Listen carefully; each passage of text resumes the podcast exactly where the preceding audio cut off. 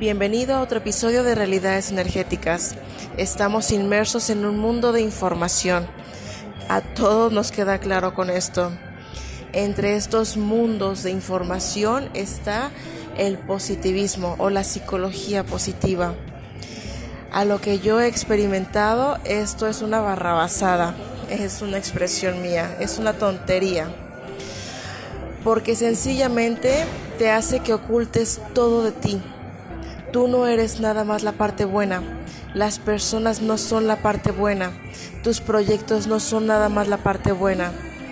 Al momento de que tú estás ocultando las partes que no te agradan de ti, de las personas, de tus proyectos, de empleos, de todo, lo único que estás provocando es de que te sientas más ahogado, de que te sientas que algo te falta, que no estás llegando a la meta, que no es suficiente, que hay que hacer más hay que meditar más, hay que hacer más de todo, hay que comprar más cursos, ir a más lugares, ir a más conferencias, hacer más de todo.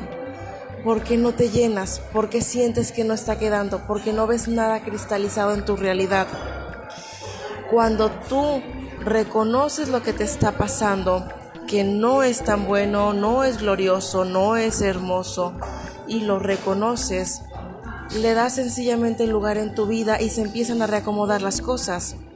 Cuando tú reconoces que la persona con la que estás no es tan agradable, no tiene tantas cosas buenas y pones sobre la mesa el decir, me quedo o me voy, realmente tengo amor o no, me quedo o me voy. La exageración en la que está llegando el exceso de comunicación es todo ver lo positivo.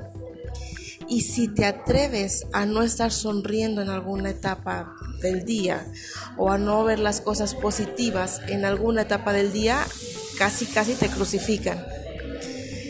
En esta era de la información, lo único que está prevaleciendo es la voz interna de cada uno de nosotros. ¿Te escuchas? ¿Te has quedado en silencio? Solamente te pido que no me creas, que investigues todo esto y mejor aún, pregúntate a ti mismo, quédate un rato en silencio y pregúntate si la información que te está llegando es verdad. Experimentala. No te quedes con lo que te dicen, experimentalo tú. Hazte caso a ti. Vamos, no todo es bueno y no todo es malo. Se necesita de lo bueno para poder disfrutar de lo malo y se necesita de lo malo para apreciar lo bueno, porque todo es uno.